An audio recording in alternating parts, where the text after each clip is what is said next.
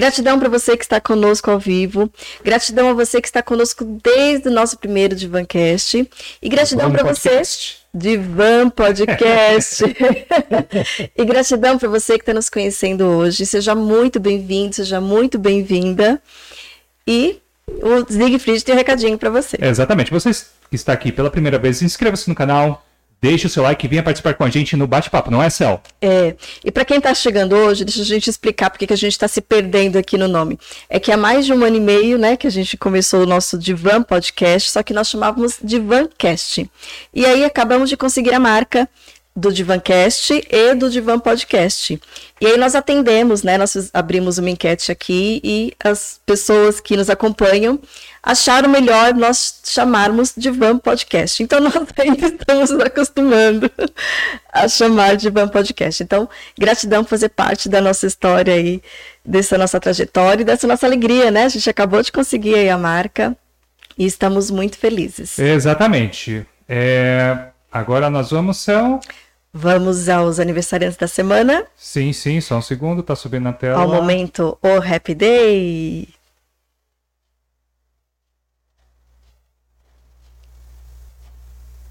Cadê nossos aniversariantes? Já aproveite, deixe o seu like, já comece a compartilhar esse tá tela, episódio. Bom, então vamos lá. Ana Cristina, minha linda, querida amiga.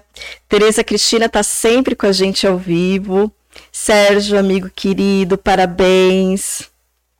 Raquel, minha linda, muitas felicidades. Eliana Oliveira já esteve com a gente aqui no Divan Podcast. Sidneuza, querida. Regis, meu amigo querido, parabéns, também já esteve aqui com a gente. Marcos, amigo querido, Marcos Câmara. Cristina Pupo, minha linda, parabéns. Flávio Leite, meu querido, amigo querido também.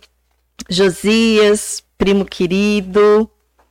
E querida Silvia Furtado, que está aqui com a gente ao vivo, já deixou o recadinho que está aqui com a gente ao vivo. Parabéns para cada um de vocês que apareceu aqui na nossa telinha. Receba de coração nosso carinho, nossa homenagem e que esse novo ciclo venha com muito amor, muita saúde, muita riqueza, muita prosperidade. Falei a riqueza, a prosperidade do Siegfried, né? O Siegfried que fala sempre. Isso mesmo. Então, um beijo no coração de cada um de vocês. É isso mesmo. O Divancast deseja muita riqueza e prosperidade na vida de cada um, não é, São? É isso aí.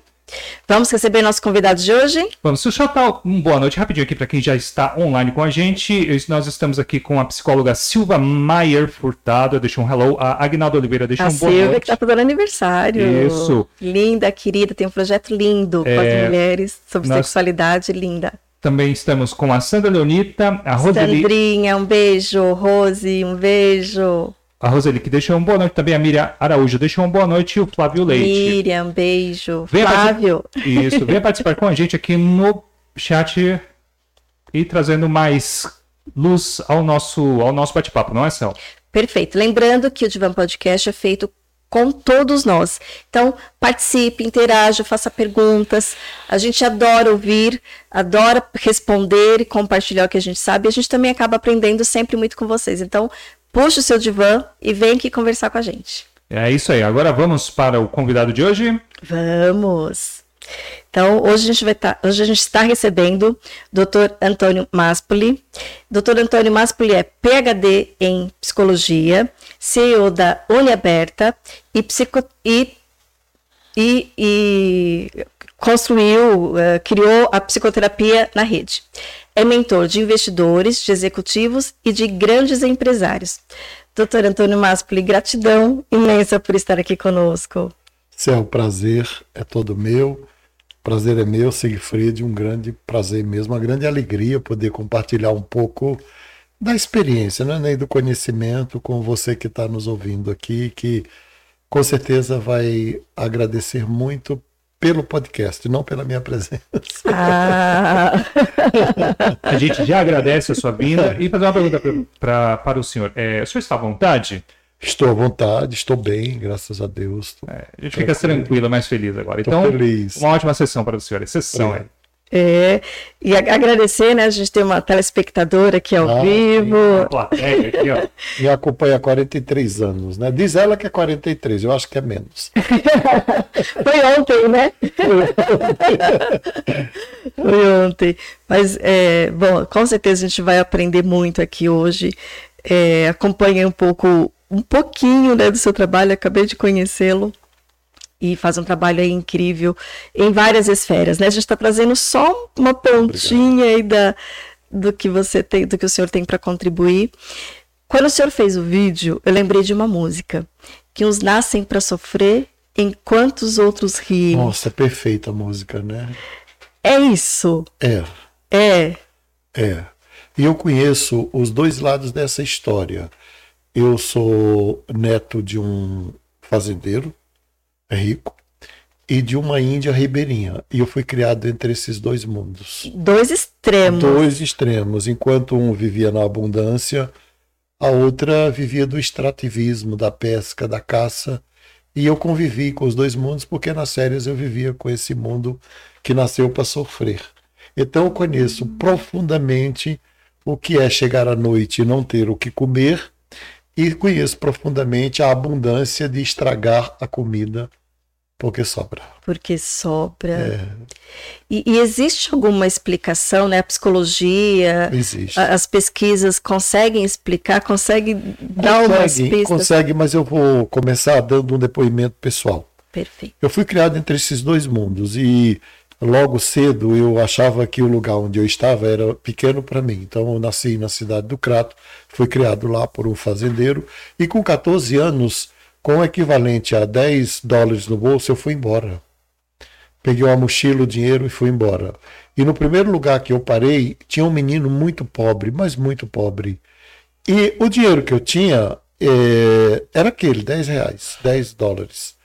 Finalmente eu resolvi pagar o café para ele e nós tomamos o café da manhã, que foi pão com manteiga com banana que dava para comprar, e eu fiquei sem um tostão no bolso. E nunca me faltou nada, e eu fiz uma carreira brilhante e acho que Deus e a natureza foram muito generosos comigo em todo sentido. Eu nem vou falar de questões econômicas, eu vou falar que eu tenho 66 anos e tenho plena saúde o que é muito raro na minha idade. Lucidez, eu trabalho 10 horas por dia, Céu. Então, a partir daquela. Para eu, aquele dia foi o dia da minha prova diante da vida. Ou eu ficava do lado dos que choram ou dos que riem. Ou dos que fazem o lenço para é. secar a lágrima dos que é. choram. Né? No momento que eu reparti aquele café da manhã, aquilo foi um marco da minha vida eu descobri que eu nasci do lado da abundância. E não é por causa do avô poderoso, né? Não é por causa do avô poderoso. É porque o meu coração nasceu do lado da abundância. Então, uh, às vezes, quando a gente pensa é, em abundância, em escassez, a gente pensa muito em dinheiro. Mas não é só isso. Não é só isso, né? Você sabe melhor do que ninguém. Você pode ter é, escassez de dinheiro, mas é, eu gostei da sua pergunta, não é? Por que, que a sua vida está sempre no vermelho? A gente podia dizer porque o cartão de crédito, porque os boletos sobrando, é, sobra mês no fim do salário, não é? Porque, mas na verdade a tua pergunta é tão sábia. Porque se a gente pegar o cartão de crédito, a conta do cheque especial, o fim do mês que sobra é, depois do salário, os boletos todos, enfim. A gente vai pegar a ponta do iceberg, vai pegar aquilo, aquilo que todo mundo vê, vai pegar o que dói. E na verdade o que dói não é o que é o que aparece, não é? Por trás disso existe um mundo muito grande que eu vou chamar de, de é, as marcas que a pessoa carrega na alma.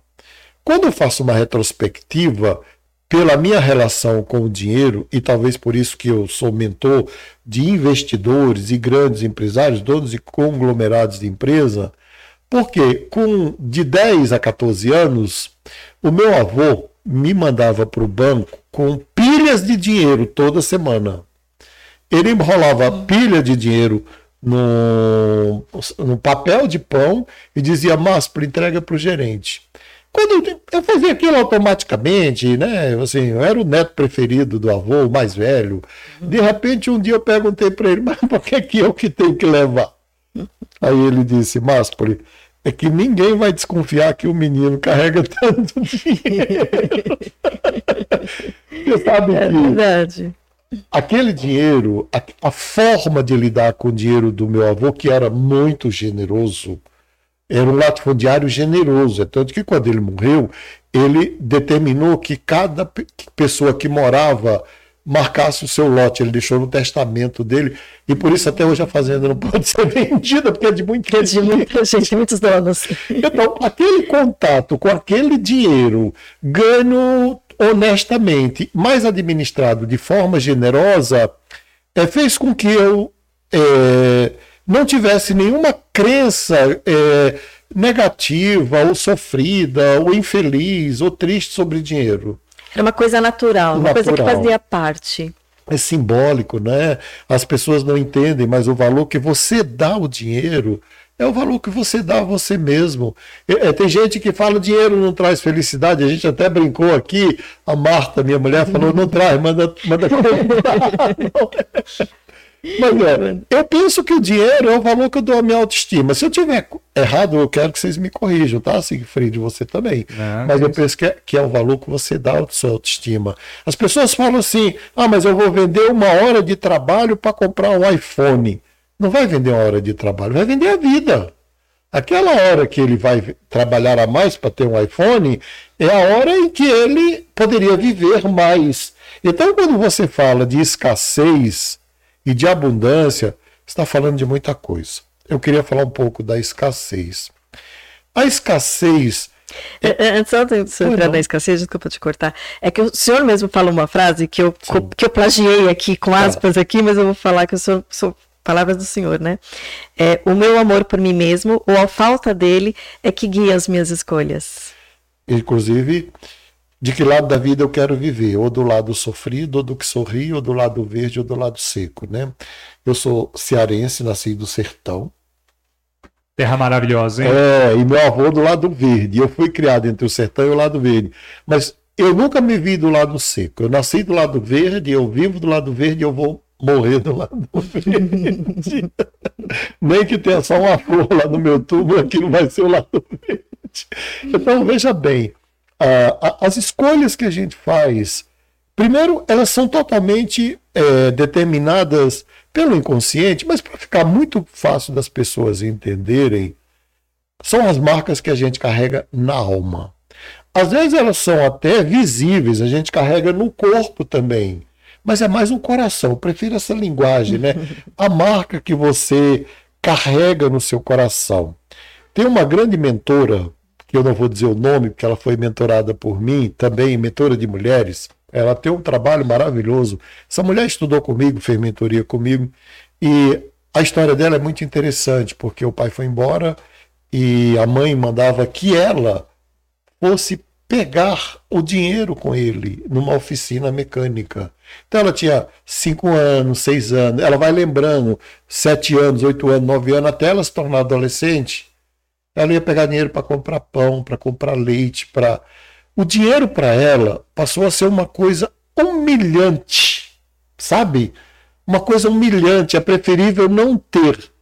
Esta mulher, inteligentíssima, quando a gente trabalhou essa questão dela, ela pôde perceber que, que o dinheiro tinha um outro sentido. Era outro né? significado. E ela, ela hoje dedica a vida dela a trabalhar com mulheres feridas por algum tipo de relação de poder, de dinheiro, de economia. Faz um trabalho maravilhoso. Então, isso são marcas da alma. Às vezes é uma palavra, às vezes é essa mesma coisa: dinheiro não traz felicidade. Ah, porque os ricos vão para o reino, os ricos vão para o inferno, né? E só os pobres vão para o céu. Eu sou, eu sou, eu tenho orgulho de ser pobre. Imagina que eu vou ter orgulho de ser pobre. Se eu fosse pobre, eu teria orgulho de ser gente, né? Eu acho que ser gente, também um rico que não é gente devia Devia ter. Ai, vou dizer o quê? Você entendeu, né? Você que tá aí, mas você entendeu o que eu quis dizer. Uma coisa que. que... Pois não, Ai, eu te chamo de senhor, de. de... Máximo, é você. Você também me chama de você. Não, uma coisa mais, mais confortável. Se você me mundo. chamar de senhor, quando vocês forem lá, eu vou ter que chamar de senhor. É, senhora. não, não. Comigo não precisa, não. Mas não, é uma, uma coisa que você pontuou que eu achei Sim. muito bacana, é que você estava lidando com grandes valores quando era pequeno. Ou seja, já tirou toda aquela barreira, todo aquele peso, aquele negócio de ser uma coisa maior, de ser uma coisa pra gente não sei o que, não sei o que lá. De ser inatingível. Isso. Eu acho que esse é o ponto. A, a gente pode, é, a gente pode reduzir, reduzir todas essas feridas da alma e todas essas dificuldades, as crenças limitantes que a gente chama no trabalho, né? A gente pode reduzir isso a ver o dinheiro como algo inatingível. Ou aí tem duas situações que o ser humano se coloca diante do dinheiro. A primeira é de inflacionar o dinheiro e o próprio ego, que é exatamente o pecado de Nabucodonosor lá na Bíblia Sagrada. Se tem alguém que conhece a Bíblia aí, sabe do que eu estou falando. O cara se sentiu tão poderoso, mas tão poderoso, que enlouqueceu. Então tem gente que coloca o dinheiro como não só poderoso demais para ele, mas como inatingível. E essas pessoas, quando ganham, perdem.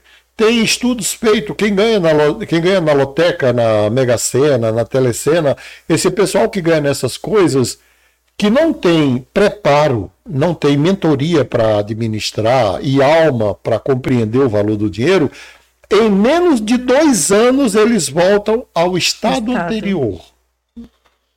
Então eu acho que para você mudar de lado, do lado dos que sofrem para o lado dos que ri, comece a pensar: o que é escassez na sua vida? Vamos lá.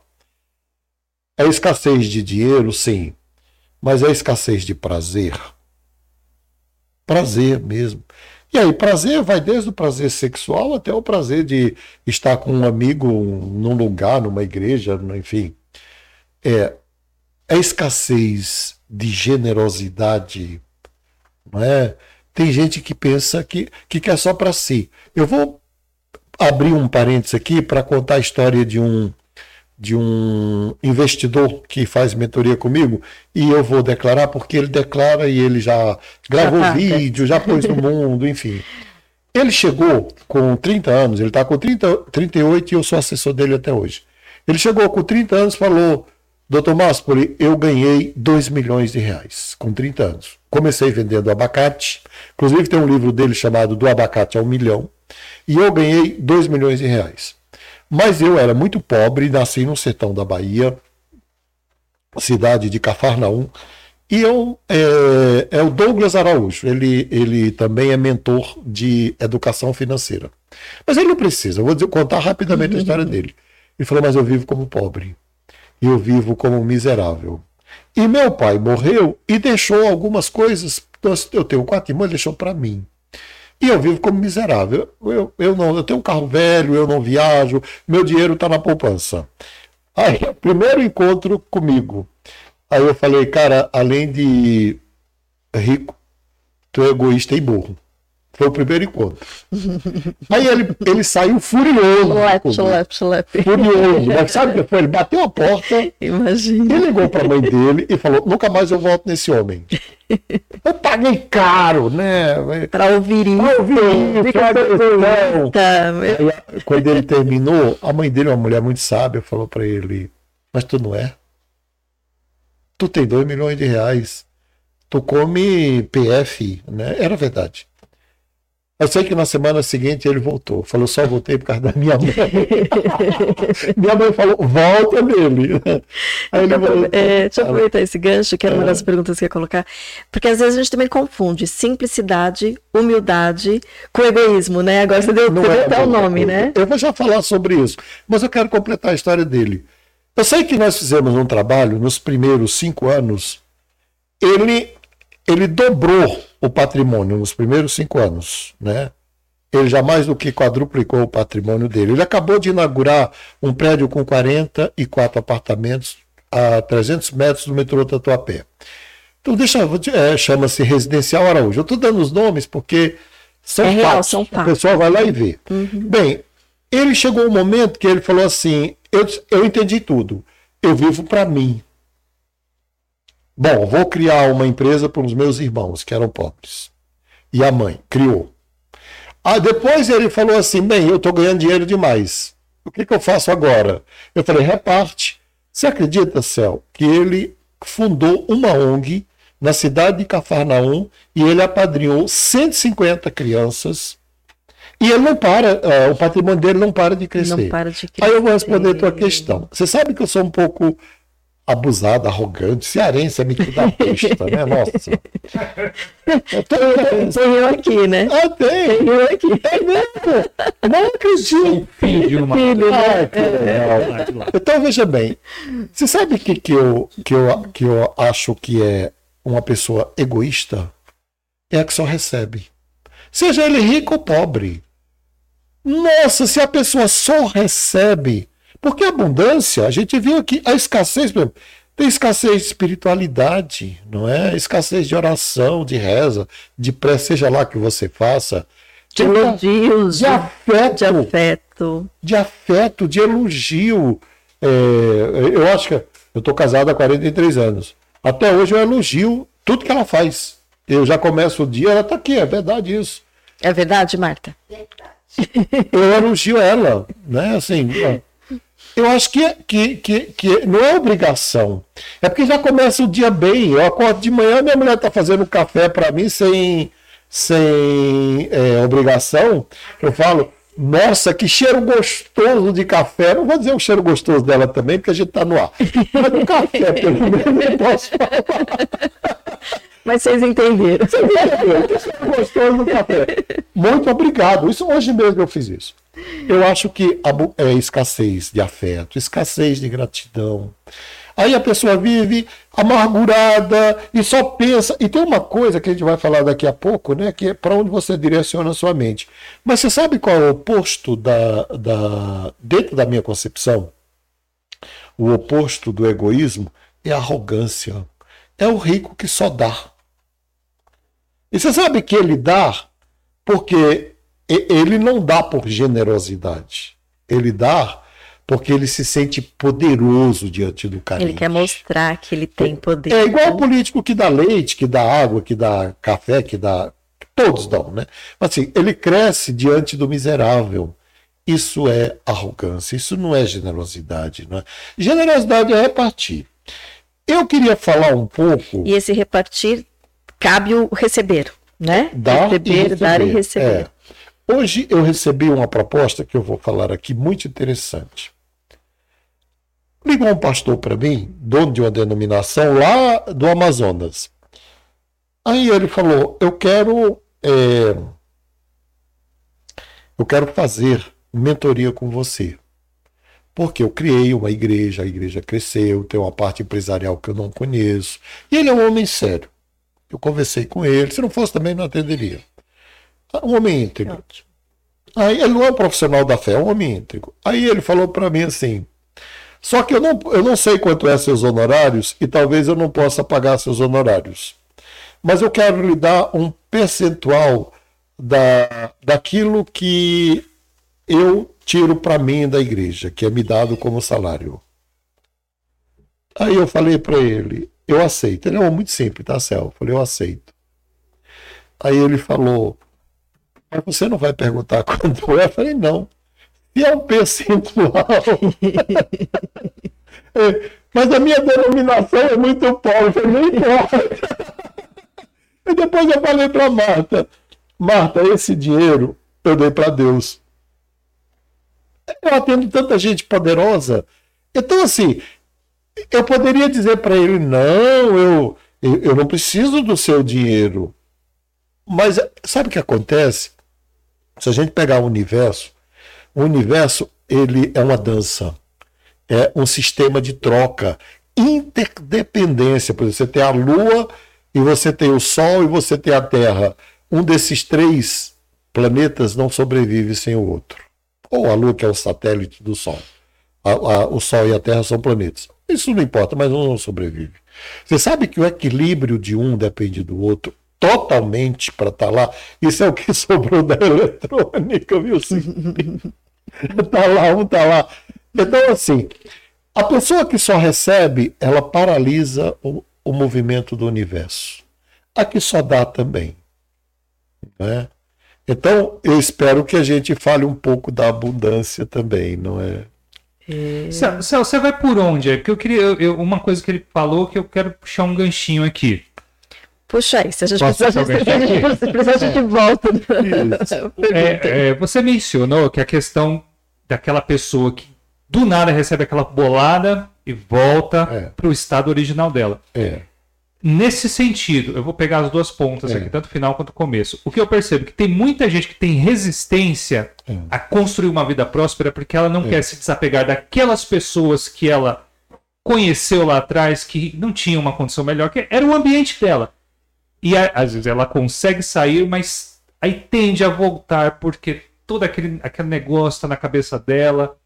E aí ela volta para aquele estado original dela. lá. Familiar, né? Volta. Tem, tem muito aí que, que a pessoa de, do, do que a pessoa construiu na memória dela, né? Daqueles laços É. com aquelas pessoas. É, né? e, a- e as âncoras, é, eu vou chamar de âncora, né? Ah, aí eu volto lá para o meu avô, acho que meu avô me preparou para lidar com dinheiro, eu acho que ele sabia o que estava fazendo quando me dava o dinheiro para eu levar. Tanto que quando eu fui embora, eu tinha o segredo do cofre, abri o cofre e não peguei um centavo, porque não era meu, né? Mas sabe o que acontece? Eu vou chamar de âncora.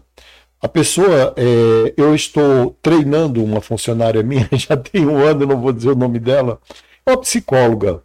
Mas ela vem de uma, de uma condição econômica bem precária, mas bem precária. E quando ela. Está sendo um desafio para mim e para ela, porque ela é responsável pelas vendas ah, da minha empresa. E eu sabia que ia ser difícil, mas eu não desisti dela, né? Por quê? Para ela, tudo é caro. Ela não tem, ela não tem- já não é mais. É, Eu paguei treinamento com ela, vou dizer até com quem, paguei com José Roberto Marques, para ela fazer coach com ele, para ela entender que, que o que é caro, sabe? O que, que é caro. É, se eu, não é porque eu não tive, porque durante os dois anos, assim que eu saí de casa, eu ralei para sobreviver, né? Além de idiota, porque eu fui embora com 14 anos sem necessidade, eu era orgulhoso. Aprendeu. Eu não queria pedir nada para ninguém, depois eu pedi, o vovô veio. Veio meu socorro para bancar a minha vida e meus estudos. Mas assim, Mas aí voltou com outro valor, né? outro valor, que eu tinha aprendido a lição. Mas assim, aí, olha, dizer para ela assim, veja bem, o que é, porque pode, não é, é, a ideia de caro e barato, não é, por exemplo, o que, que é caro, o que, que é barato. Eu posso não ter o dinheiro, mas eu tenho que ter a capacidade de avaliar se aquele trabalho é digno, vale.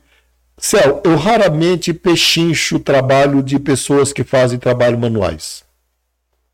Eu faço três orçamentos. Chamo três pedreiros, falo quanto sai essa obra. A, você, a qualidade eu já vou por indicação, melhor que pode tal. Eu escolho, claro, dos três o mais barato, mas eu não pechincho. Por quê? Porque eu aprendi a avaliar, mesmo que eu não tenha, o que, que tem valor. Porque a pessoa, ela termina, o que, que são âncoras, né? Ele se tem, abaixa, tem autoestima lá embaixo. Então, escassez é também de autoestima. Autoestima lá embaixo. Acha. É, é, a primeira pergunta que eu queria que você se fizesse: é justo o que você recebe pelo seu trabalho?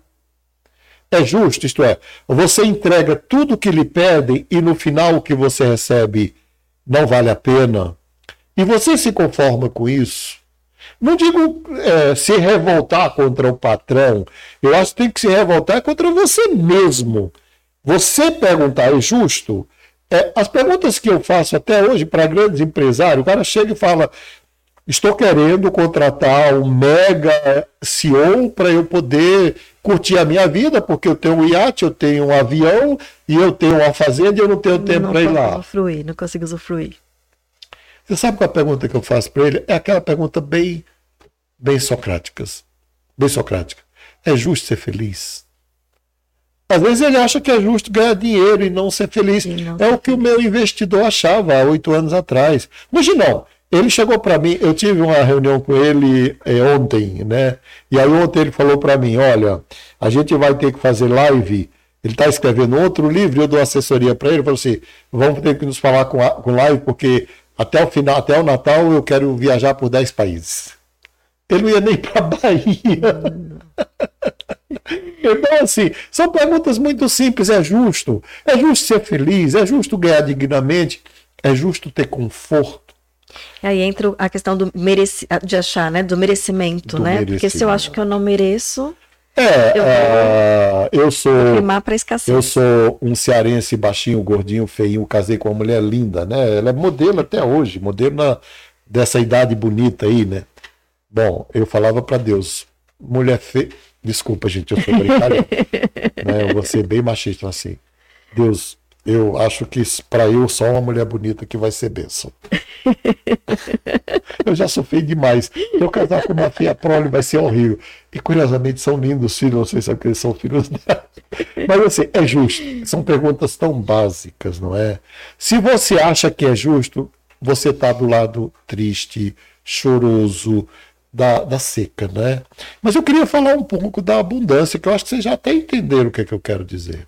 Já entendemos. Eu só vou, vou reproduzir aqui uma pergunta que me fizeram, vou trazer para cá, encaixando aí. Vou, vou, mudar um pouquinho a pergunta, né? Mas dentro dessa do não merecimento, do, do pensamento de escassez, do ser justo, de não uhum. ser justo, quando eu perco muito celular, quando eu perco coisas que eu gosto, que eu dou valor, que acho que é importante, mas eu vivo perdendo.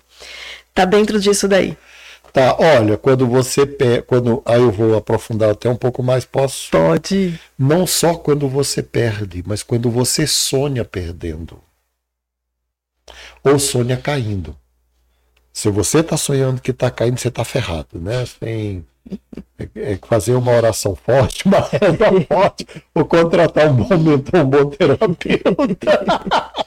Mas é sério, gente. Sonho gente... caindo, tem isso? É. Sonho caindo, ou uma experiência que muita gente tem, Siegfried, que é o sujeito deita na cama e tem a sensação que a cama está caindo com ele. É porque é, é como se ele não merecesse nem aquele nível de vida que ele está vivendo.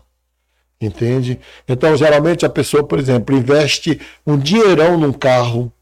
Eu já tive uma experiência dessas. Comprei um Corcel 2 que era de luxo, todo de banco de couro, tudo. Sério, isso ainda bem que ela foi, no, foi ali dentro, porque senão ela ia ficar furiosa com o que eu vou cantar aqui.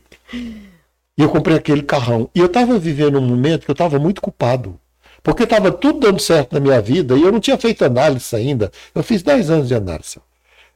Era muita loucura aqui dentro para tratar. Então, vamos lá. Eu comprei o carrão. E aí o rapaz falou assim: faz o seguro. Eu falei, ah, não, eu faço depois. Você acredita que eu cheguei em casa, estacionei, esqueci de pôr o carro na garagem. Eu morava nas Laranjeiras, ali no Rio, na rua Pereira da Silva. Parei na frente do prédio, subi, dormi e esqueci de pôr o carro na garagem. Eu roubaram. Na verdade, quem roubou aquele carro fui eu. Não foi o ladrão. Eu me subtraí o carro porque eu achava que eu não tinha merecimento para ter aquele carro e também porque estava dando tudo certo, estava ganhando muito bem, eu resolvi isso. A modéstia à parte, eu patrocino sempre uma comunidade. Hoje eu patrocino o Quilombo do Mel da Pedreira, na Foz do Rio Amazonas, já há 10 anos. Patrocino um estudante de medicina lá. Por quê? Porque, como Deus é generoso comigo, eu tenho que fazer isso circular. Mas as pessoas têm que encarar isso e assim: não, peraí, eu tenho que virar, né? Tem que achar que é, é justo ser feliz, é justo ganhar bem, é justo viver dignamente, é justo tirar férias, é justo viajar. E se sobrar ou não, é justo repartir com quem precisa. Aí a gente já coloca o pezinho no comecinho da, da abundância. Abundância, né? Por isso que eu gostei do tema, que assim, a sua vida está sempre no vermelho. Gente, abundância, nossa. Tem gente que tem abundância de dinheiro. O investidor tem, né? É, eu tô, curiosamente, eu brinco com ele, porque eu tô junto dele há oito anos, né? Então, ele me ensinou mais sobre dinheiro do que o meu avô. Porque ele sabe ganhar dinheiro. Eu aprendi com ele. Hoje eu é que devia pagá-lo para pela assessoria. Viu? Se estiver ouvindo, ó. Mas é o que ele aprendeu de. É uma troca, de, né? Da, da, troca, né? De, de usufruir, né? É, Porque a riqueza, é. a prosperidade foi o que você comentou desde o começo, né? Ela vai além do dinheiro, né? Vai além. Alguns têm prosperidade com dinheiro. Eu tenho alguns amigos assim, alguns mentorandos assim. Eu dei mentoria para um empresário que mora em Orlando, que tem 22 empresas no Brasil e nos Estados Unidos. Ele ganha dinheiro com facilidade, mas ele também faz o dinheiro circular porque ele gera empregos, ele adota comunidades ou instituições. É, é um trabalho bonito, né? Na verdade, ele ajuda 10 instituições por dois anos. Aí depois ele muda, muda. para mais 10, para não poder não viciar, né? Uhum. É um trabalho bonito. Mas, gente, é, abundância não é só de dinheiro. Eu vou começar a falar com vocês da abundância de espiritualidade. A, a espiritualidade é conexão com Deus. Né? o Deus que você acredita, ou o santo que você acredita, ou quem você acredita. Ou algo a mais. Ou algo né? a mais que transcenda. Que transcenda, é. algo que transcenda. É, eu, eu eu participo de muitas bancas, né, na USP, na PUC, por aí. E de vez em quando encontro com o Leandro Carnal, em bancas de história, história do uhum. pensamento, história das ideias. Ele é uma figura, ele é teólogo. Embora ele fez seminário e renunciou à teologia. Graças a Deus, porque a sociedade ganhou o carnal, né? É, é muito interessante quando ele fala sobre. Ele é ateu, mas ele fala para mim assim: eu admiro quando você agradece a Deus por alguma coisa. Foi por quê, Leandro Carnal? Por que? Ele fala porque isso passa uma ideia de que você sabe o seu tamanho no universo. E ele é ateu. Então comece agradecendo, né? Faça uma lista de pessoas. Aí, quando terminar esse podcast, escolha três pessoas e telefone para ela. Pense, no que, que eu tenho que agradecer a essa pessoa? Gente, eu fiz listas de pessoas para agradecer ao longo da vida. Já pensou alguém recebeu um telefonema seu, seja lá seu pai, sua mãe, um amigo seu, alguém que estendeu a mão para você, que já não lhe via a tempo e diz assim: Eu quero lhe agradecer por tal, tal coisa. Você acha que quem vai ser abençoado é ele ou é você? É você. Então, é, a mudança. E, e, e para esse exercício que você está trazendo, assim, parece ser simples e para ele é muito, muito poderoso, né? Profundo. Ele movimenta uma coisa muito profunda. O povo gosta de falar da mão de Deus, eu também, mas movimento o universo, né? Se eu fosse hindu, eu diria que movimento o cosmos. Se eu tivesse lendo os Vedas aqui, eu diria isso, é a mesma coisa.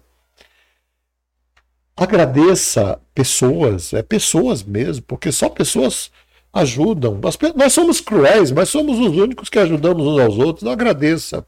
E bem pontual, né? Lembre de, é, do que a pessoa fez e agradeça. Do que. Lembre é, do que, né? Lembre do que. Se a pessoa morreu, agradeça o filho dele, a filha dele. Ele vai se sentir tão emocionado, tão honrado, né? São pequenas coisas, né? Pequenas grandes coisas. Pequenas grandes coisas, né? Agradeça pelas suas conquistas, não só agradeça, mas se premie é, eu, eu me dou prêmios de vez em quando. Ela me dá todos os prêmios, mas ela me, é, tudo que tem na, nos, nos, meus dois escritórios foi ela que me deu. Né? É, é verdade. Também porque ela é esperta, tem a presença, tem o cheiro dela. Lógico, tem a marca. Né? É, quando alguém chega, ela já fala: Isso fui eu que dei, isso fui eu que dei. tem a marca dela. Mas você sabe que durante muito tempo eu faço uma coisa comigo. Hoje eu trabalho de segunda a quinta, eu trabalho 10 horas por dia. Sexta-feira eu me dou um açaí na tigela. Me, me retribuo, porque eu digo, gente, eu aguentei até quinta, nove da noite. Eu mereço um açaí na tigela. Missão cumprida. Missão cumprida, eu mereço a recompensa. Se recompense por pequenas coisas. Terminou a semana, sei lá, faz um happy hour, né? Qualquer coisa que seja gratidão ah, Uh, coma pão com mortadela, até porque está na moda pão com mortadela, né? Quem hoje come pão com mortadela e Coca-Cola é gente chique, é só ver aí na internet, não coma. Reúna a família, agradeça, agradeça por tudo. A minha família, meus filhos foram é, criados com essa mentalidade e eles todos se deram muito bem na vida. Um deles é diretor de banco, outra é CEO de uma empresa, enfim. Outra é professora, é professora do Mackenzie igual a mim. Eu fui 30 anos, hoje não sou mais. É, eu ensinei, a gente faz um, uma. Hoje tem os dias de Nora também. A gente faz um dia de dezembro de agradecimento. Esse dia vai ser 17 de dezembro.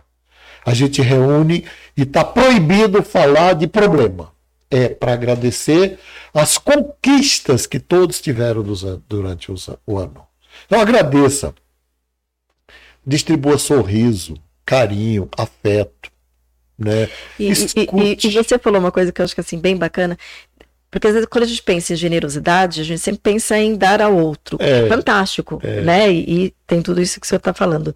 Mas é, eu quando eu consigo ser generosa comigo, ser generoso comigo, é, eu, eu, abro um caminho infinito, né? Porque se eu sou capaz de me aceitar é. do jeito que eu sou, ser é. generosa comigo, reconhecer o meu Profundo valor. o que você está colocando, né? Eu não posso ser generoso com as pessoas se eu não sou generoso comigo, né? Então, se tem alguém bem sofrido aí dentro de você, se tem alguém bem ferido é, dentro de você, acolha. Se tem alguém bem perverso, bem cruel, bem mal, acolha também aí dentro de você. Acolha e cuide. O que, é que a gente aprende na, na análise da psicoterapia, né? Cuide do seu cuidador interno, né? cuide de você mesmo. Uh, eu estou atendendo, dando é, mentoria para uma empresária que tem dezenas de empresas espalhadas por estados brasileiros. E aí é muito interessante porque ela é, o que ela disse que ela aprendeu já tem seis meses que ela está comigo. Sabe o que, que ela aprendeu? Que ela agora tem um momento para se cuidar. Você acredita? Ela não está ali para ter dinheiro, ela diz: Eu estou aqui.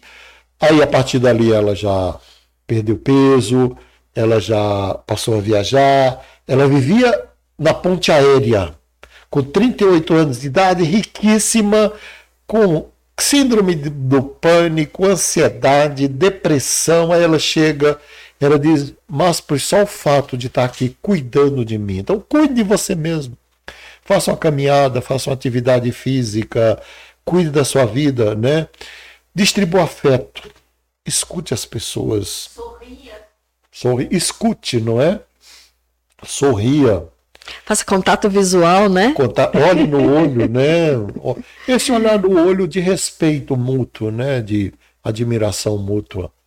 Né? É engraçado, o povo não gosta de olhar nos olhos, tem crenças horríveis sobre isso, né? Fala assim, ah, se eu olhar nos teus olhos eu vou me apaixonar. Ah, que é isso? Ninguém vai se apaixonar por mim, porque olhando nos meus olhos.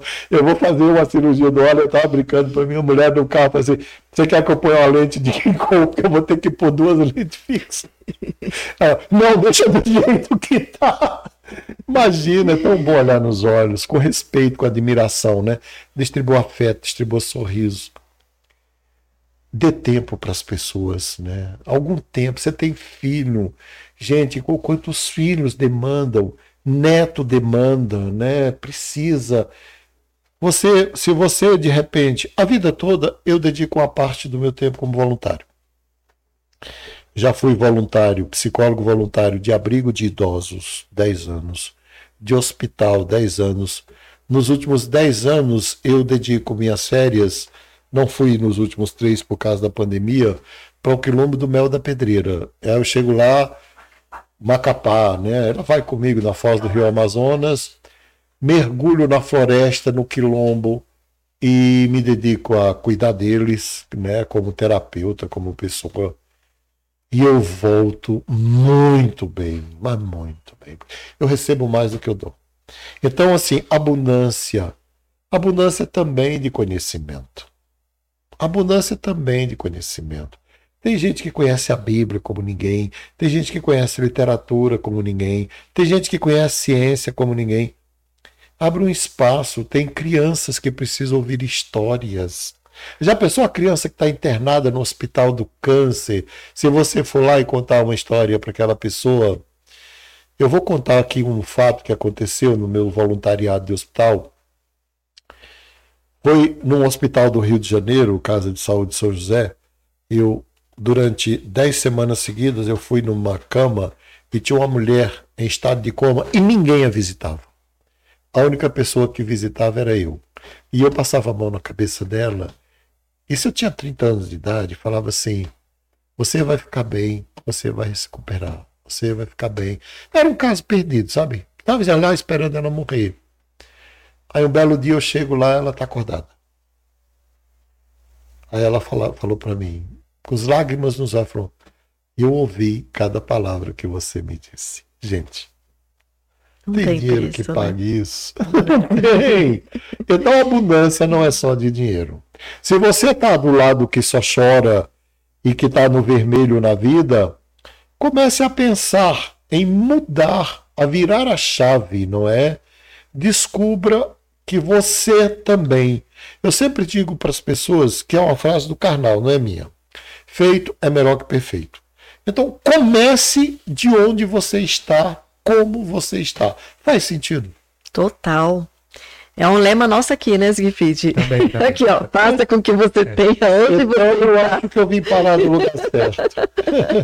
é ponto, por onde você vai Céu? Porque Pode ir. Com, com você aqui, a gente a gente está com uma riqueza muito grande aqui. Obrigado. É, o que eu vejo é que o mundo está mudando. E uhum. uma coisa que as pessoas ainda têm muito, eu como filho de um nordestino, cearense, ela... Sim tinha muito aquela na nossa mentalidade de volume de trabalho. Não, cara, você tem que ser aquele cara que trabalha de segunda a segunda, das sete da manhã até sete da noite, oito da noite, nove da noite. E o mundo mudou, né?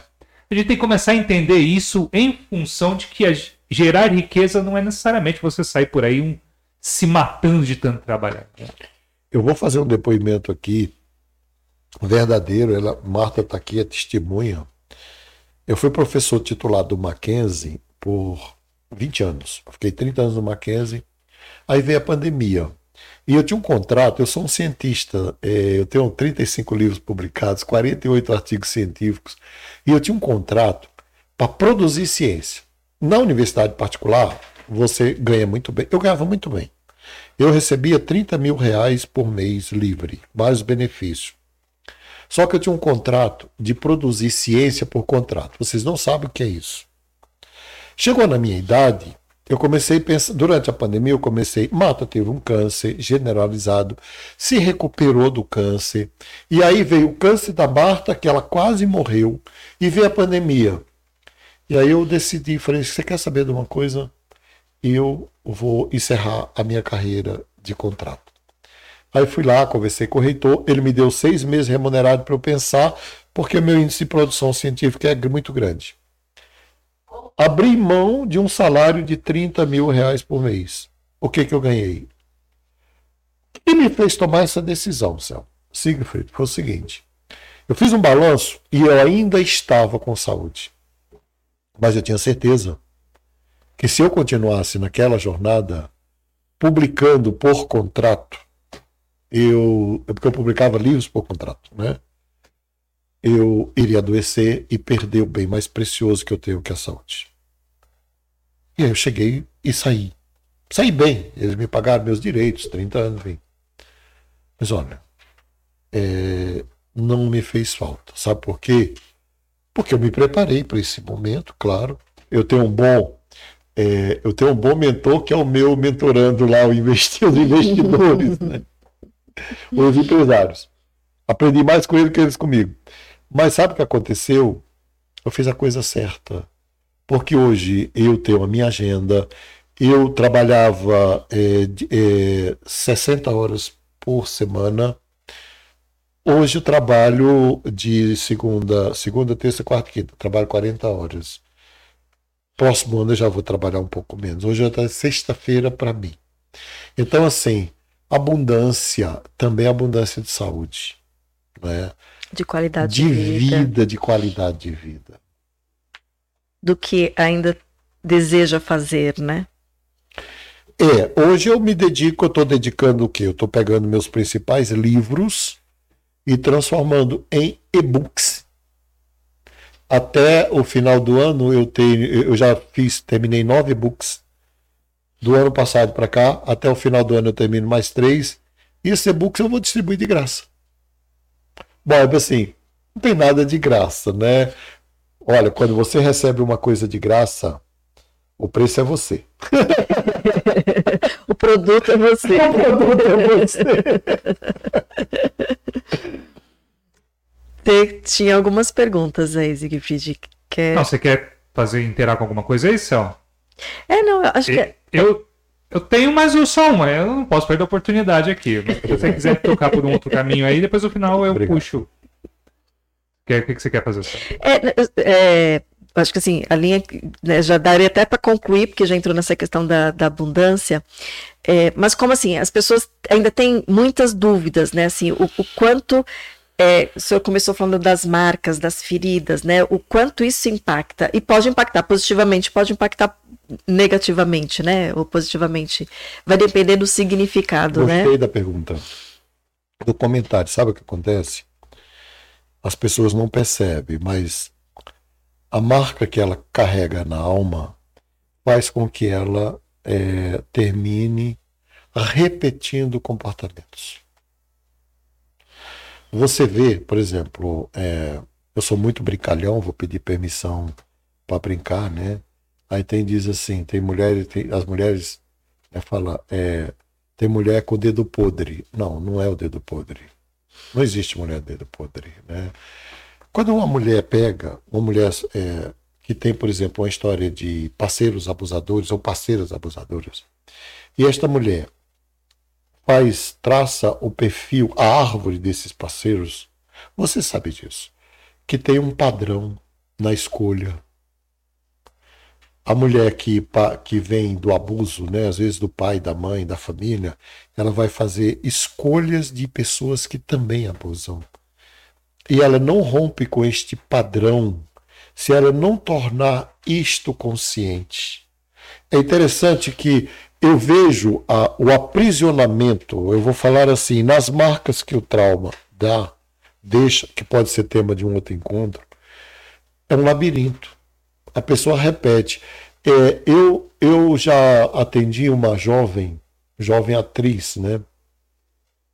Essa jovem, muito bem formada, por sinal, formada escolas importantes de teatro aqui do Eixo Rio São Paulo, e ela é, tinha o seguinte percurso: diante de uma peça ou de uma possibilidade de fazer uma novela, um filme, ela adoecia quebrava o braço, quebrava a perna, quebrava isso, quebrava aquilo. Eu vou resumir a história. Na hora que o avião ia decolar, hum. alguma coisa acontecia. Perdi o celular, já que alguém falou. Adoece nas férias. Adoece nas férias. Adoece na véspera. Na véspera, porque. na véspera, sabe aquela coisa de acordar com febre. E, e o teatro não espera. Você não está lá, eles põem outro. Não vai suspender, né? Bom, aí eu falei para ela numa das nossas conversas, mentorias, eu falei: você sofre da neurose do fracasso. Mas eu não vou falar de neurose de fracasso, porque eu não falo nem para paciente. A linguagem é essa aqui. Mas eu vou te contar uma metáfora. Você, você ouviu falar da fênix? É claro, doutor. A fênix é aquele animal, aquele pássaro majestoso, mais bonito que havia na mitologia. Atores e atrizes conhecem tudo de mitologia, né? Conheço sim. Eu falei, então, você sabe o que, que significa a fênix? Ela falou, não. A fênix representava naquele tempo a neurose do fracasso. Aí ela falou, doutor, não fala isso. Por amor de Deus, eu não quero ouvir isso. Eu vou embora. Pegou a bolsa, eu falei, não, senta aqui, que eu vou te contar. A fênix nascia sozinha. O pássaro mais lindo do mundo era a fênix que era dourado. Já imaginou uma coisa, um pássaro com as penas da cor de ouro, cintilante? Ele vivia sozinho por 500 anos. Depois ele ia para o deserto, morria. Das cinzas nasceu uma nova fênix. Linda, maravilhosa, solitária, nunca gerou nada, não gerava nada a não ser admiração, depois morria sozinha e tal. Aí ela ficou em silêncio, ela falou, o senhor está falando sério? Eu falei, então, eu tenho uma fênix tatuada com as costas do tamanho das minhas costas. Essa tá marcada na pele mesmo, né? A dor, né? a solidão, a repetição de fracasso. Então, às vezes, o inconsciente aprisiona a pessoa dentro de um esquema que não é nem dele, né? Um dos livros que eu publiquei. Isso, ainda bem que você falou, dona Marta. Um dos livros que eu publiquei recentemente chama-se Trauma Transgeracional e Resiliência. Às vezes a dor não é nem da pessoa, é compartilhada. Ele foi criado num ambiente de escassez escassez de amor, de recursos, de espiritualidade, de vida, de afeto. E, e, é muito interessante que quando a pessoa está no, é, cresceu um ambiente com escassez de afeto, é. ela pode ter dinheiro, né? Trazendo aqui o que a gente está falando, é, que ela vai é, ser trazer a escassez, né? Ela é carente. É, é, tem a carência. É o rico carente. Né? É um rico carente. Porque a escassez, de novo, né? Só reforçando que o senhor já falou aqui várias vezes, mas a escassez não está no dinheiro, né? Está na vida. É. Quando eu era jovem, o dono de um centro universitário. E abundância também, pelo amor de Deus, abundância é, também. Eu era jovem, jovem, 30 e poucos anos, o dono de um centro universitário no Rio de Janeiro, ele me convidava para as maiores solenidades do mundo, porque ele dizia: Eu não tenho coragem de ir sozinho. Eu me sinto desprotegido. Ele veio bem da, da, da, da escassez, da pobreza, da miséria. Ele dizia para Marta, Marta falava é, um xarope lá, groselha. Ele dizia, ó, groselha, pão com mortadela e Coca-Cola, eu não quero, porque eu sobrevivi anos da minha vida com groselha, pão, mortadela. Então, um homem poderosíssimo, dono de um centro universitário que existe até hoje. Eu nem vou dizer o nome dele, mas ele dizia assim: Eu me sinto tão, tão, tão frágil sozinho. Aí eu ia com ele, fazia companhia. O senhor deu aqui algumas dicas, né, da, da generosidade, de distribuir abundância em afetos, em gratidão, em agradecimentos. E pode ser que seja essa resposta de novo, mas como que uma pessoa que veio, né, com essa história de escassez, de é, feridas traumáticas, transgeracionais, o que, que ela pode fazer? Uma mentoria, claro. Sim, a gente sabe, a gente sabe, a gente sabe que é um processo. É, mas eu queria dar uma dica aqui. Perfeito. Eu queria dar uma dica mesmo, né? Uh, veja bem, eu, um, um, dos métodos que eu uso no meu trabalho, né, para ressignificar é o transericksoniano. O transericksoniano. Então, transe, trans, de hipnose. Isso, transericksoniano. O transe ericksoniano ele é um transe consciente, né? E uma da, um dos, das coisas poderosas do transe ericksoniano é o diálogo interno. E aí eu vou falar uma coisa aqui que vai estarrecer alguns, mas você sabe aquelas vozes que você ouve desde criança? Você não consegue, você não pode. Imagina, isso nunca vai acontecer com você, ninguém vai te amar, ninguém, a vida não vai te dar uma chance, você é esquecido de Deus, tal. O Milton Erickson, que foi um grande psiquiatra e psicólogo do século XX, sabe o que ele descobriu? Que isso equivale a uma auto-hipnose. É uma auto-hipnose. Bom, o que, o que eu fico repetindo é. para mim, então assim, eu já eu ouvi na minha infância. Isso. Né? Você é burra. Só que eu continuei repetindo para mim a vida toda. Cresci. Você está se hipnotizando a cada dia. E a sua mente vai naquela direção para comprovar, chama-se, na psicologia social, se a gente quiser sair do transe, chama-se profecias autorrealizadoras. Uma vez num congresso, um rapaz me chamou e me deu escrito. Ele falou: eu não, eu era noivo de uma menina, eu era apaixonado por ela, e eu terminei o noivado. E durante dois anos eu imaginei que eu iria capotar o carro na frente do prédio dela, e o carro ia acabar e eu ia sair com vida. E foi exatamente do jeito que ele imaginou. Você sabe que você pode fazer o oposto disso? Por exemplo, é quando você pega um, um, um atleta de alta performance que ganha todas as medalhas na Olimpíada, ele é, ele trabalhou isso na imaginação dele dia após dia, dia após dia, dezenas de vezes, centenas de vezes, milhares de vezes. É tanto que quando ele se joga lá, ele não se joga pela razão, ele se joga pela intuição. É hemisfério cerebral direito, ele se atira porque ele sabe que a alma dele vai fazer aquela jornada para o qual ele se preparou. Isso equivale a uma hipnose, a um transe, a uma auto-hipnose. Então eu aconselho essas pessoas, primeiro, a duvidarem do pensamento. Você não serve para nada. Bom, e se não for assim? Ah, você não vai conseguir, conseguir nada. Bom, e se não for assim? O se, eu, eu uso duas palavras com essas pessoas que eu trabalho, que é o se e o ainda. Duas palavras. E se não for assim? Eu ainda não tentei. Eu ainda não tentei. Eu ainda não tentei. Eu ainda não fiz. Eu ainda não consegui. Eu acho que o si tem o poder de destruir o pensamento, a hipnose, a auto-hipnose negativa, e o ainda abre uma porta de esperança. Então converse com você mesmo. Conversar consigo mesmo é sinal de saúde mental. E aprender a fazer essas transformações com esses pensamentos. É, né? Não é fácil. Não é fácil.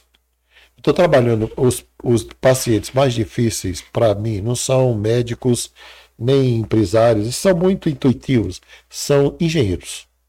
Que são muito lógicos. Muito lógico. Eu estou trabalhando com uma engenheira há um ano que sofre de ansiedade generalizada.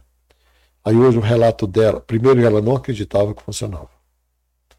Aí ela ficou quase um mês sem vir, aí ela marcou hoje, eu atendi, ela falou, pela primeira vez eu fiquei sem vir porque eu tenho um relato bom para você. Foi que é.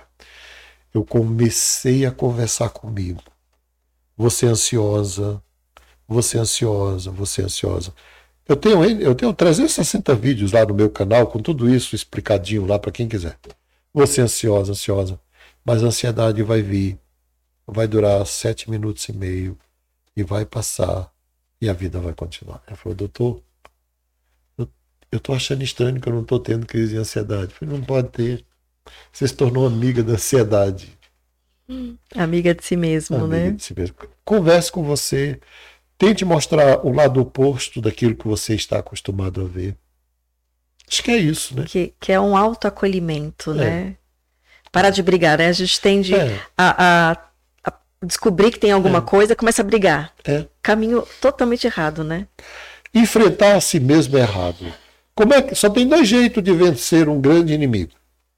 Ou é você enfrentando, mas não dá para enfrentar quando o inimigo está dentro de você, ou é se tornando amigo do inimigo. Para todos os casos, eu prefiro me tornar amigo. É, mantenha, tem um ditado, né? Tem, mantenha os, os amigos perto e os inimigos mais ainda, né? Mais próximo. Zigfried, você tem pergunta para fazer? Vamos. É, fazer só os comentários aqui, que o pessoal agradeceu muito a presença do doutor aqui, agradeceu bastante, falou que o bate-papo está excelente, como a Glória Nogueira aqui, que deixou, é, querido, parabéns, estou escutando, muito bacana o conteúdo. O pessoal só agradecendo aqui, eu tô meio que dando uma sintetizada aqui nos comentários aqui. Acho que, que Uma foi gratidão para vocês é, aqui agradecer a cada pessoa que, que compartilhou com a gente aqui. Gratidão é minha também. É, não, Eu acredito que tá irretocável, né? Eu queria fazer só um puxadinho aqui, que era a questão dos filhos, Filho. mas é, acho que não tem necessidade, Céu, ou não tem? Eu não sei o que, o que, que você gosta, que, que, que você queria colocar de- dos filhos. É que, é, vamos supor, nos dois casos, tanto da pessoa que veio de Isso. lá, quanto da pessoa que já tá aqui, como construir esse ambiente para essa, continuidade, que é uma coisa que eu vejo muito delicada, assim. É só, só esse É, eu, eu diria que é, a, a consciência das limitações, não é? Impede que você transmita essa limitação para o outro. Acho que esse é o primeiro ponto, né? Conhecer os próprios limites e respeitar. Não é, não é conhecer para se autofragelar, se culpar, essas coisas. Se aceitar. Mas eu digo de você com você. Né? Você jamais vai respeitar o mal do outro se você não respeita o mal em si mesmo. Você não sabe nem se tem, né? Não sabe, nem, nem tem conhecimento. Nega, né? No, né? no... Vê no outro, né? Que é complicado, a gente deixa isso para depois. depois, eu penso é que filhos, né? Isso dá um podcast inteiro. Dá. Filhos. Dá muita coisa. É, a questão é como é que você enxerga o filho? Claro, eu passei por todas as fases de criar filhos fases difíceis, como todo mundo, fases de filho aloprar e você alopra junto. Aqui não tem nada, não tem nada de perfeição aqui.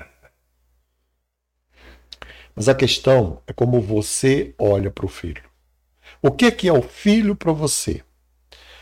Primeiro que não há continuidade de mim, nem do meu desejo, nem de nada. O que eu vou falar aqui, eu realmente pratiquei.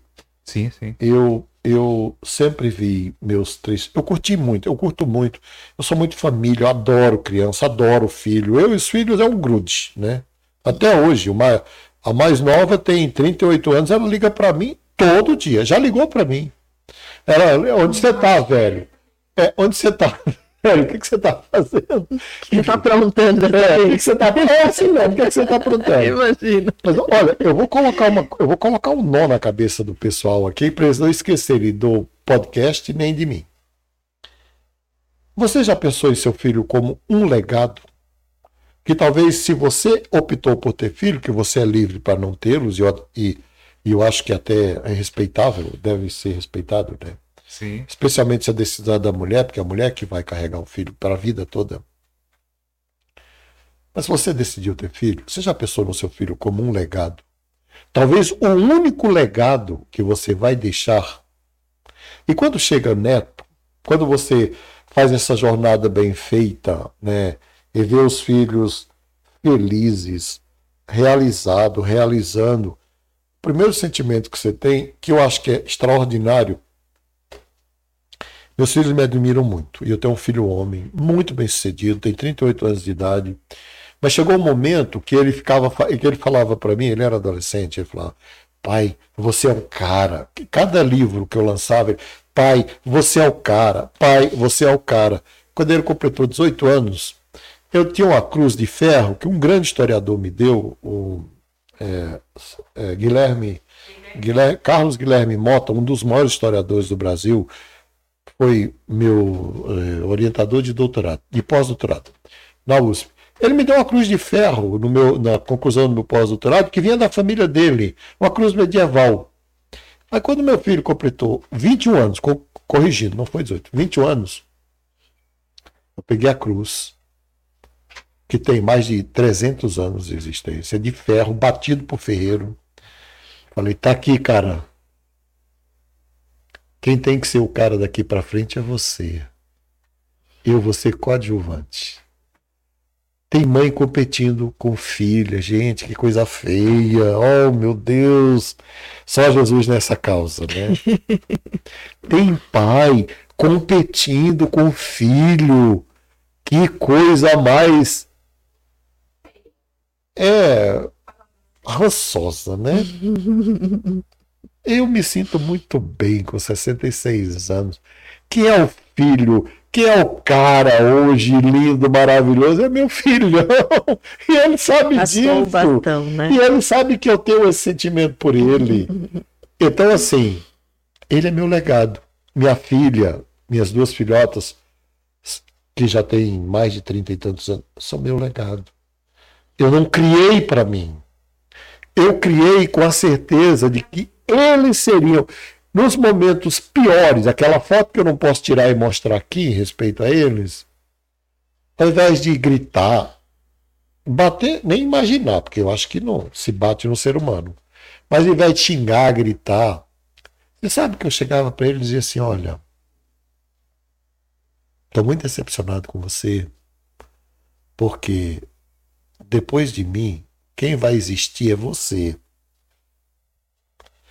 E quando eu partir, quem vai ficar com todo o simbolismo daquilo que eu construí é você.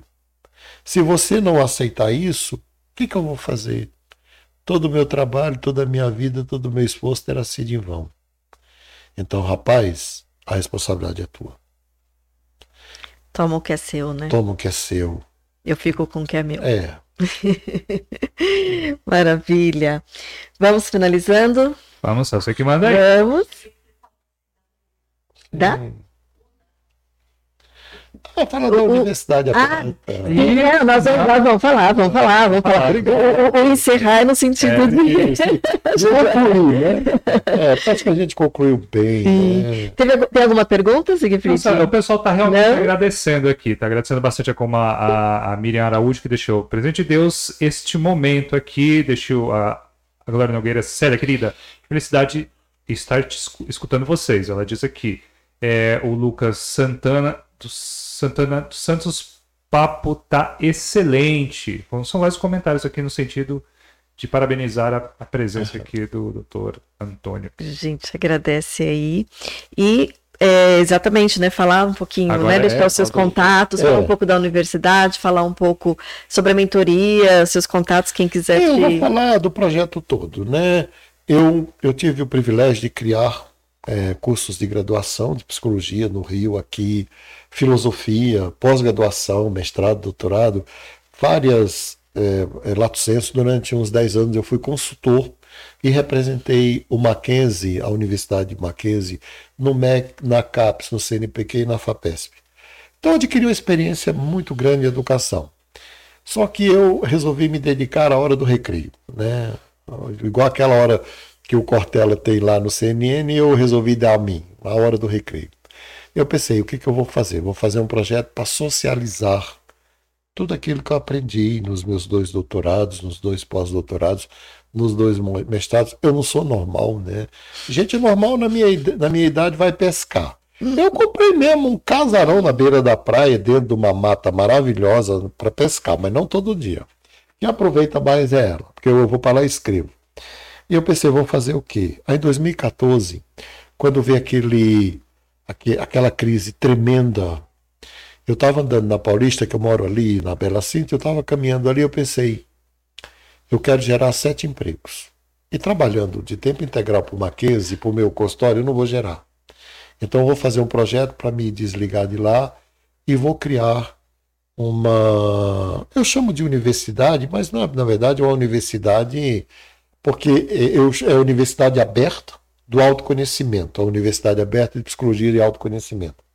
Nós oferecemos cursos de formação em psicanálise, psicologia analítica, treinamento de mentoria, desenvolvimento, né?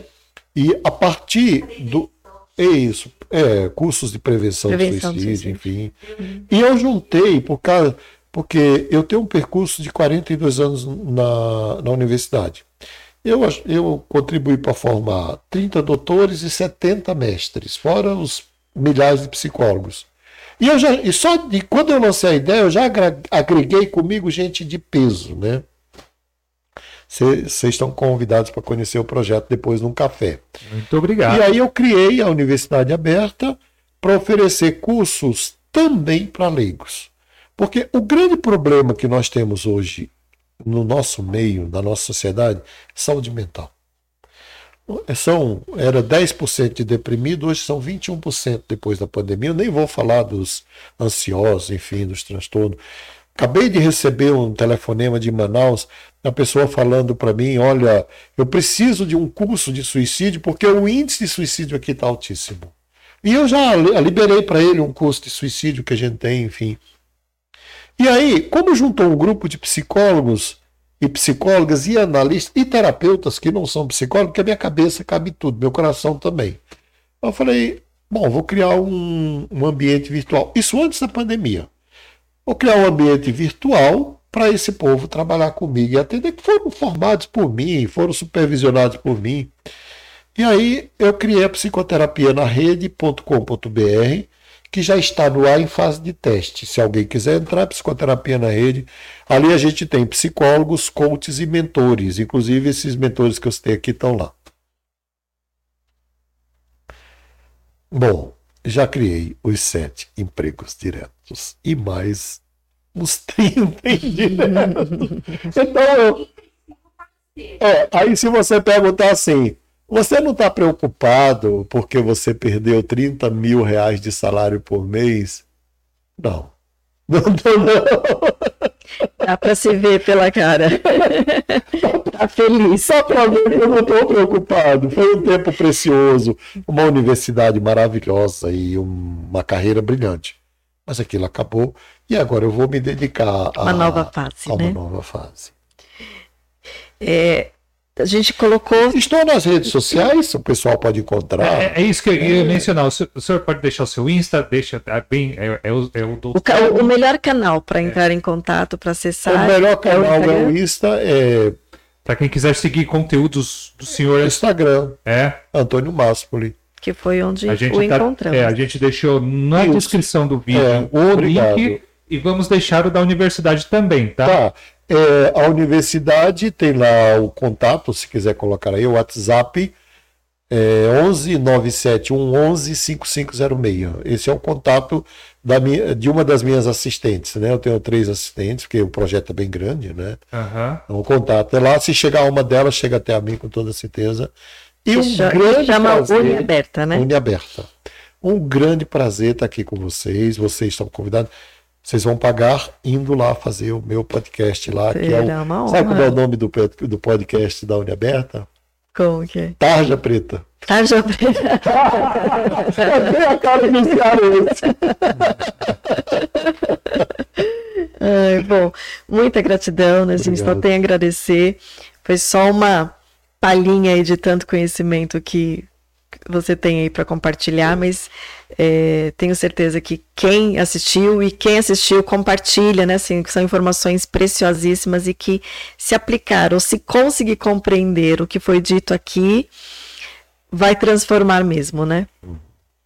Então, Novamente, Gratidão. agradecer ao senhor pela vinda. Muito obrigado mesmo por todo o conhecimento, toda a riqueza que trouxe para a gente. Eu vou deixar na descrição o link do, do WhatsApp e da Universidade do Senhor lá para muito obrigado. Um grande abraço para todos que nos acompanharam até aqui. É isso aí. Gratidão para vocês, então, que nos acompanharam, que participaram, que interagiram. É... Quer deixar um abraço para eles, Siegfried? Para gente... Desejar a cada um uma ótima semana, riqueza e prosperidade na vida de cada um. E muito obrigado a todos que estiveram conosco até agora, não é, Céu? Lembrando, já deixa o seu like, se inscreva no canal que ainda não se inscreveu e compartilhe esse conteúdo. E terça-feira que vem, às 19h30, estaremos aqui de volta. Um beijo no seu coração.